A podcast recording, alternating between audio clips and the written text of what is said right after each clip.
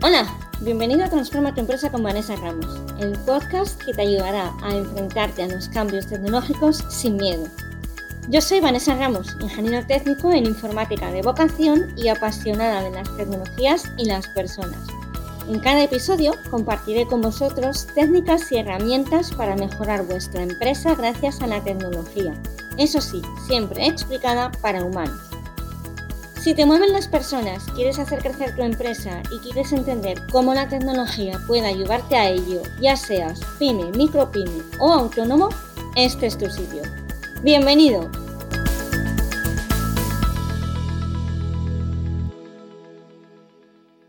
Hola y bienvenido al episodio número 48 del podcast Transforma tu empresa con Vanessa Ramos el lugar en el que cada semana comparto técnicas y herramientas para ayudarte a hacer crecer tu empresa gracias a la tecnología. En este episodio abordaré ya por fin qué demonios es un NFT.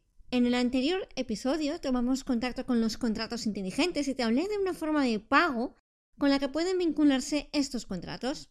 Además de pagar mediante una moneda normal y corriente, euros, dólares o incluso monedas virtuales, claramente, está la posibilidad de pagar con los tokens, que no son más que fichas, activos digitales que van unidos a un valor y que son generados por nuestra empresa o nuestro proyecto o incluso de un proyecto ajeno. Te decía que está la opción de comprar tokens para obtener beneficios sobre un producto o servicio. En el mundo físico son los cupones de descuento, los tickets regalos que hay en cientos de establecimientos. Pues bien, hoy voy a explicarte qué es un NFT en castellano. Para empezar, NFT quiere decir Non-Fungible Token o activo digital no desgastable. Traducir fungible, vamos a ver, fungible es fungible. Tirando de la RAE definimos fungible como algo que se desgasta con el uso. El dinero es un activo fungible, un escritorio, una silla, bienes fungibles. Según lo vamos usando, se desgastan. Entonces, un NFT es algo que de base no se desgasta con el uso. Entrando aún más en harina, un NFT se define como un registro en una red de blockchain que a su vez está asociado a un elemento digital. Ese elemento digital puede ser imágenes, código, programas, textos digitales, vídeos. Es decir, tenemos un sistema, blockchain, en concreto la red de Ethereum sirve para esto, pero hay bastantes redes más que ya están permitiendo este tipo de funcionamientos que permite programar algo mediante contratos inteligentes de forma que queda unívocamente unido a, por ejemplo, una imagen. Entonces, ¿cómo sabemos que está unívocamente unido? Pues porque está programado en la cadena de bloques, en el blockchain. Y si recuerdas, en el primer episodio te contaba que lo que se subía a blockchain era casi imposible de falsificar ni de modificar porque para cambiar ese registro hay que cambiar todos los demás, utilizando, por supuesto, algoritmos que, si bien no son irrompibles, son muy difíciles de romper. Vamos un paso más allá. Estos registros, estos NFTs, contienen información sobre el propio archivo. Al ser posible programarlos, puedes hacer, por ejemplo, que cada vez que se vende ese activo, el creador, el programador, digamos, recibe una comisión por venta. Ejemplo básico y sencillo. Supongamos que tenemos una colección de cromos y cada vez que hay un intercambio de cromos, el creador de los mismos se lleva una comisión. Esto sería un NFT si fuera digital y estuviera programado en blockchain. ¿Entiendes más o menos por dónde voy? Basta crear algo digital, asociarlo a un registro en una red de blockchain, repito, puede ser Ethereum o puede ser otra, y programarlo de forma que si algo ocurre tú te lleves dinero. Ahora, ¿por qué hay tanto revuelo con esto? Bueno, pues porque es la primera vez en la que a los creadores digitales se les está remunerando por su trabajo. Vale. Veamos. Llamemos de trabajo, ¿de acuerdo? Mm, es cierto que igual para alguien es una chorrada, pero también lo harán los youtubers hace años y mira, un trabajo como otro cualquiera con su cotización de autónomos o de sociedades o como quiera que coticen. Como otro cualquiera no, estoy de acuerdo, pero bueno, ya sabes lo que quiero decir. Al final es un trabajo. Hasta hace nada, si un creador de contenido digital, y cualquiera que tuitee medio bien lo es, o un artista que hacía obras en su ordenador tenía la capacidad de subir ese algo a internet, pero por lo general nadie te pagaba por ello. Sí, hay sistemas como Patreon, hay mm, sistemas como Coffee que permiten dar contenido adicional a la gente que te pague. De acuerdo. Nosotros hemos utilizado y reído mil veces con cientos de memes o GIFs sin tener que pagar un duro por ellos, ¿verdad? Ahora, ¿qué pasaría si cada vez que usáramos uno de esos memes se pagara una comisión al creador? que estaríamos remunerando de verdad a una persona que lo ha generado. Al no ser físico, tenemos la tendencia a pensar que no es real. Veamos, es digital, son ceros y unos, son impulsos magnéticos, ¿de acuerdo? Pero son reales. Y precisamente por ser así de sencillos y de fácilmente copiables, tenemos esa tendencia a pensar que, bueno, no hay que pagar por este tipo de elementos. Imaginemos y estoy muy imaginativa hoy, no sé, que tienes un amigo que crea un cuadro digital. Nadie te impide copiar ni pegarlo. Que se lo digan, por ejemplo, a Juan Ramos, no es pariente.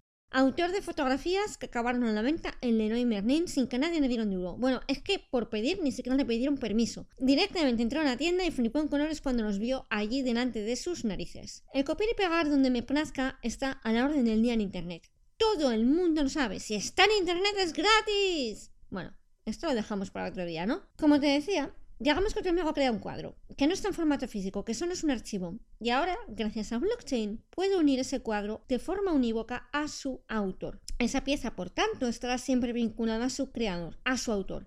Gracias a blockchain se ha creado un certificado de autenticidad.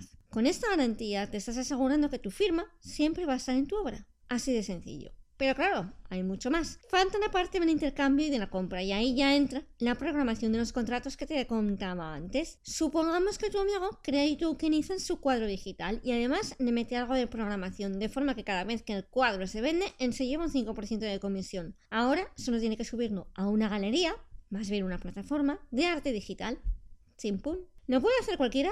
Bueno, prácticamente. Hay gente que está vendiendo sus memes. De hecho, hay dos memes que han sido vendidos por sus creadores, creadoras en este, en este caso, por cantidades astronómicas. Otros están vendiendo los dibujos de sus hijos. Pero esto Claro está, no solo se aplica a cuadros o arte digital. Jack Dorsey, el creador de Twitter, puso a la venta su primer tweet y acabó con 3 millones de dólares en los bolsillos. Aplica videojuegos. Puedes, digamos un ejemplo, comprar unas zapatillas Gucci virtuales para tu personaje en, no sé, los Sims. El que haya creado esas zapatillas, lo lógico sería que fuera Gucci, puede haberle metido programación de forma que cada vez que algún personaje se ponga esas zapatillas, reciben una comisión. Si conoces Fortnite, sabes que puedes comprar armas mejores o bailes para tu personaje. Si alguien crea un arma súper especial y la convierte o la vincula a un NFT, puedes acabar pujando en alguna plataforma para obtenerla. Igual que ahora pujamos por cuadros, revistas o cualquier otro elemento coleccionable irrevalorizable con el tiempo.